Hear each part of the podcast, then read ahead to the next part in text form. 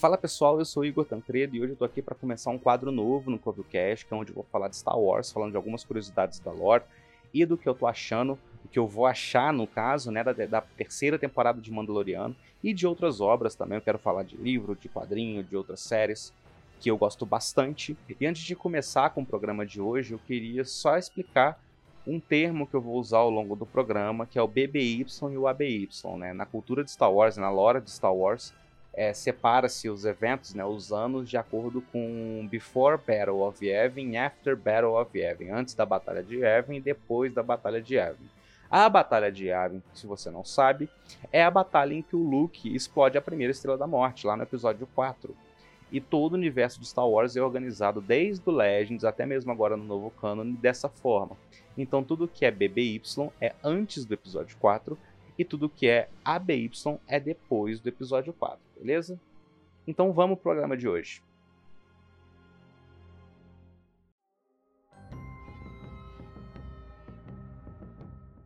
A terceira temporada do Mandaloriano vai sair em breve, e eu acho que uma coisa que vai ser muito importante nessa terceira temporada é a questão do Darksaber, né? Ele apareceu pela primeira vez ali no live action na primeira, no final da primeira temporada de Mandaloriano e agora principalmente na segunda, né? Ele é mais importante ainda. Apareceu também um pouquinho do Book of Boba Fett, né, da série do Boba Fett, onde eles adiantaram já algumas coisas para essa terceira temporada do Mandaloriano. E ela vai girar muito sobre o governo de Mandalore, né? O retorno, a retomada de Mandalore depois do expurgo lá feito pelo Império. E a questão do Darksaber é muito importante porque ela é uma arma muito antiga. Ela foi feita pelo primeiro Cavaleiro Jedi Mandaloriano, o primeiro Mandaloriano a se tornar um Cavaleiro Jedi, lá mais ou menos em 1032 BBY, então é muito antiga. E conforme o tempo foi passando, né, o, o Tar Vizsla, ele acabou se tornando um líder, né, ele deixou a Ordem Jedi e se tornou um líder do, do povo mandaloriano ele tretou ali com a Ordem Jedi, saiu e começou a liderar, e o Darksaber passou a se tornar uma arma que simboliza a liderança do povo mandaloriano. Quem é o dono do Darksaber é o líder do Mandaloriano e o líder de Mandalore, né, que é o planeta deles. E esse Tarvis ele é muito importante porque a família dele está muito envolvida nessa história do Darksaber e também na história dessa terceira temporada, né? E ele aparece em outras mídias de Star Wars também. Mas vamos lá. Beleza. Depois que o Tarvisla morreu, o que aconteceu com o Darksaber? Ele era o dono, ele criou e tudo mais, mas quando ele morreu, o sabre ficou para a Ordem Jedi. Ficou ali na Ordem Jedi, os Mandalorianos ficaram putos. Eventualmente teve uma treta maior entre eles por vários outros motivos de poder, controle. E durante esse assalto, né, o clã Visla, os herdeiros do Tar Visla, roubaram o Darksaber da da Ordem Jedi ali no período da Velha República, né? Um período bem antigo, bem antigo mesmo, do universo de Star Wars.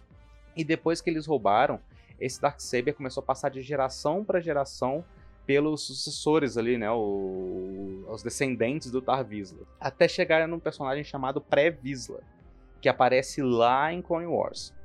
Mas em Clone Wars, como é que tá a Mandalorian, né? Tipo, Mandalorian era, uma, era um planeta de guerreiros, né? Tinha então, o Jango Fett, que é o Mandaloriano, que o, a genética dele serviu de base pro exército inteiro da República. Então eles eram muito fodas. Mas esse negócio deles serem muito bélicos acabou afastando eles do, do, do núcleo, né? Afastando eles da República.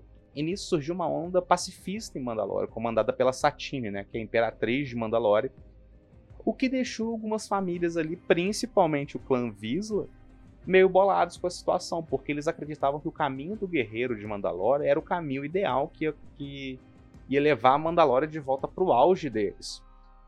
E nisso, ali no Clone Wars, a gente vê o Pré-Visla comandando um grupo chamado Olho da Morte, que é um grupo que quer que esse caminho do guerreiro volte, tome conta de Mandalore.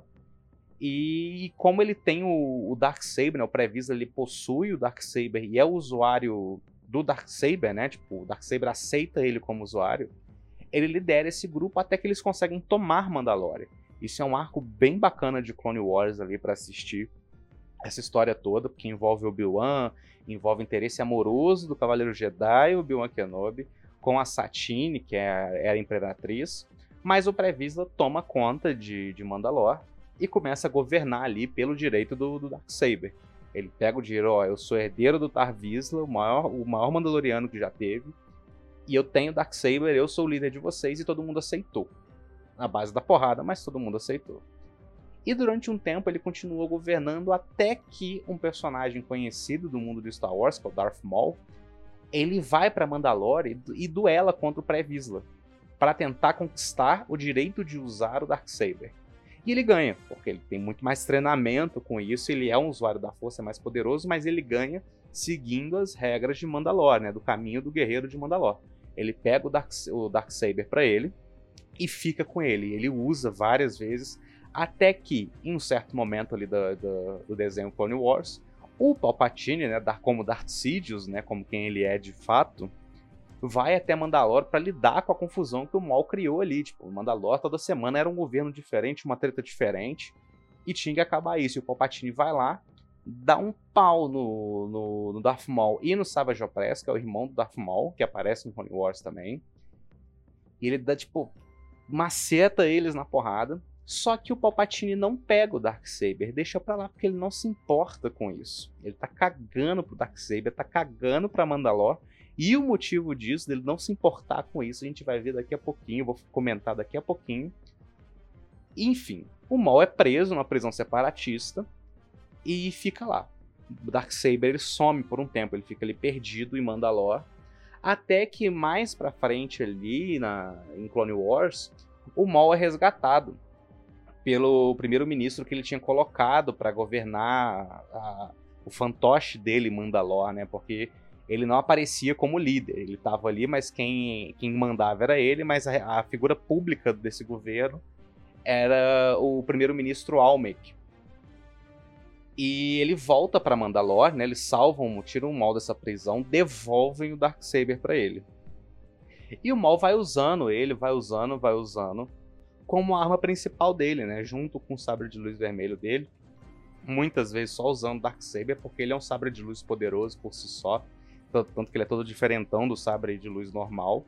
Ele é feito. A, a, o cabo dele é feito com aquele Beskar, né? Que faz a armadura do, do Mandaloriano, né, do Dinjarin, que é bem resistente, aguenta a porrada de sabre de luz e tudo mais. Então ele é um sabre de luz muito especial é, não só na sua, na sua, história, mas também em sua composição. Ele é diferente dos outros sabres de luz.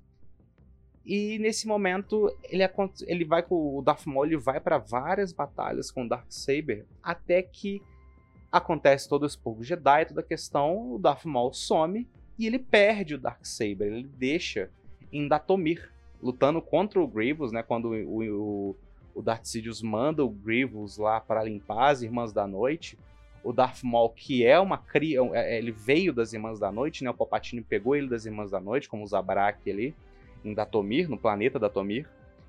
E, e ele deixa o Sabre de Luz para lá, o... ele deixa o Darksaber para lá. E, ele, e nessa luta contra o Grievous, ele perde esse Darksaber, ele fica perdido lá em Datomir. Até que acontece todo o expurgo Jedi, dá toda a treta, começa o Império, estamos agora na Era Imperial.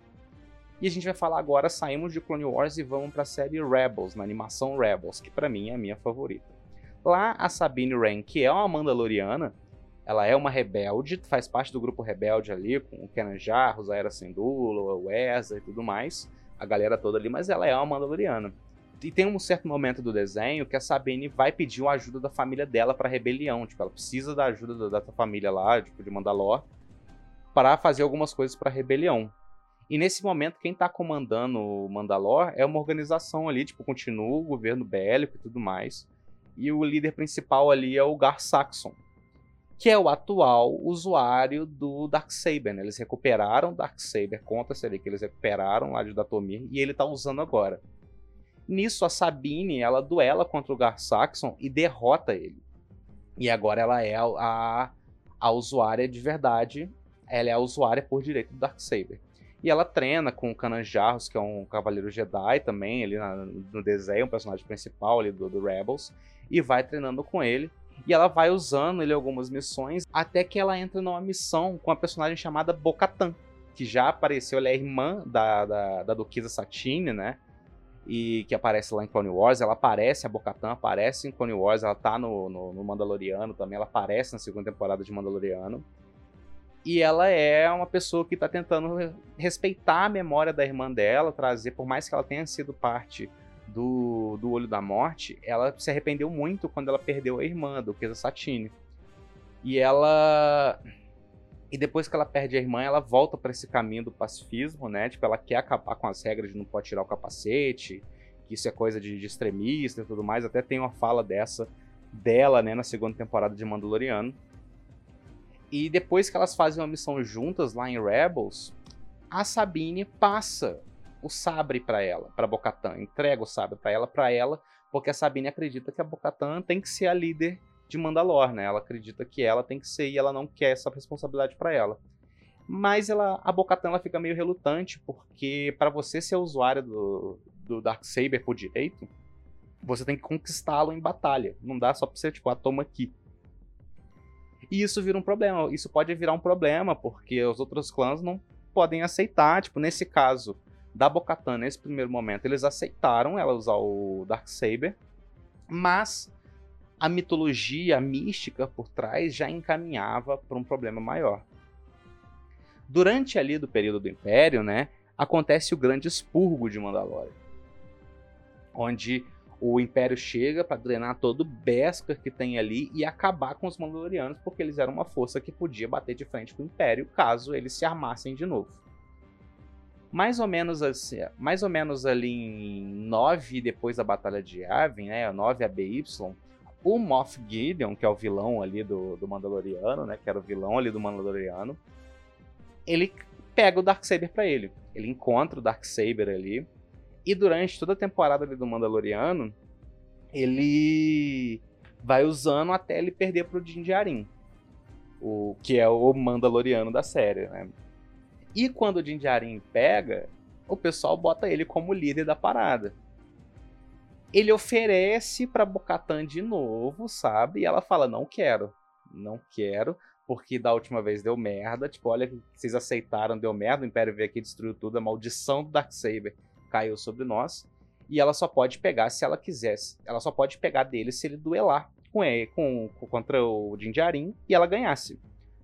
E ela não quer isso, ela não quer, para ela o Jinjarin é o ele conquistou, ele tem que mandar e os caralho. Nisso, né, no, no Book of Boba Fett, que é a última coisa que a gente tem visualmente aí do Dark Saber, é, o Jinjarin vai até ali, né, da, da, da, da, Children of the Watch, né, que é o grupo onde ele cresceu e se tornou, tipo, um código ali mandaloriano, do guerreiro mandaloriano, não pode tirar capacete e tudo mais. É... Ele mostra a arma lá pra Ferreira, né, que vai fazendo as partes da armadura para ele. E ele é desafiado por um personagem chamado Paz Visla. Ou seja, o clã Visla ele sobreviveu desde o Tar Visla, muito antes, lá na Velha República, até depois da queda do Império ali no episódio 6. Então ainda tem o clã Visla e, ele, e esse Paz Visla ele desafia o pra, pra um duelo, porque ele quer pegar, porque é da família dele. Ele acredita que isso daqui é uma, é uma, é, é uma relíquia da família dele, é do direito dele. Só que o Din Djarin luta com ele e, e o Din Djarin ganha. O Paz Visla perde a luta com ele, não chega a matar nem nada. Mas ele ganhou por direito e o Paz Vizla aceita de, de pô, ele ganhou, ele merece usar, ele é foda. Mas, mesmo assim, o Didiarin é expulso dessa organização, que é o Children of the Watch, pela Ferreira ali, mesmo ganhando, e eles expulsam ele da parada porque ele tirou o capacete e tudo mais.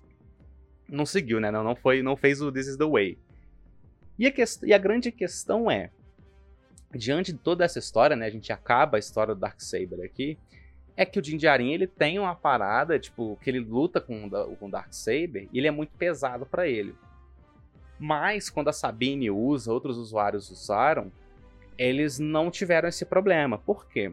A questão, o peso, é a responsabilidade de usar que o, que o nunca quis. Ele não quer ser o líder de Mandalor. E isso traz um peso. Então esse peso, a arma ser pesada para ele, ele não conseguir usar direito, é justamente uma extensão do, do, Dark, do, do Darksaber. Tipo, você quer me usar, você tem que querer me usar. Eu não sou só mais uma arminha que tu vai botar na sua coleção. Tipo, eu sou a arma que você vai usar a partir de agora se você quiser me usar.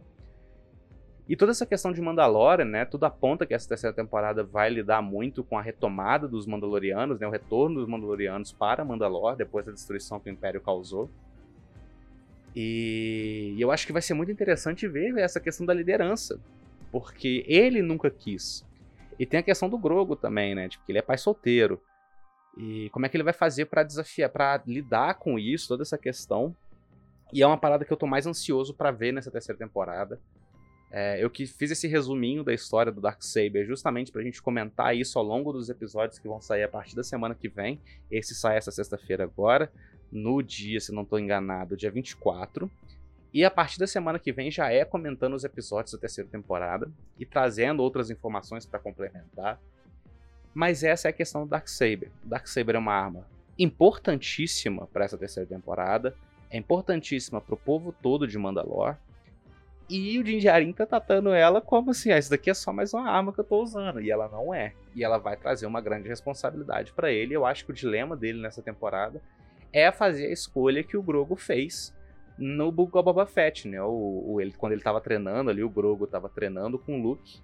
O Luke deu a opção: olha, ou você volta pro teu pai, pro, pro Din Djarin, ou você segue o caminho Jedi. Você não pode seguir os dois, tem que escolher um. E, e o Grogo escolheu voltar. E a questão é, o que, que o, o Din Djarin vai escolher agora? Ele vai virar o comandante de Mandalore ou ele vai continuar nessa vida e cuidando do Grogo, né? Porque eu imagino que vai aparecer desafios que ele vai ter que escolher um ou outro. Eu imagino que seja sobre isso essa temporada. E eu tô muito ansioso, que ela parece ser um. Tipo, tem muito Mandaloriano, tem muita armadura, vai ter muito boneco aí pra vender.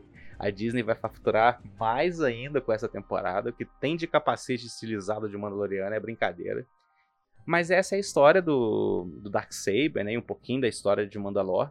Então vai ter muito pano para manga. Eu espero que você tenha gostado, espero que tenha esclarecido algumas coisas para você. Se não, comenta aqui para mim, deixa um comentário para mim lá no Twitter. É, e a gente vai trocando ideias sobre isso. E também deixa sugestões de outros temas que vocês têm curiosidade de Star Wars, de curiosidades de Star Wars, etc. E é isso, eu sou Igor Tancredo e muito obrigado por ouvir até aqui e que a força esteja com você.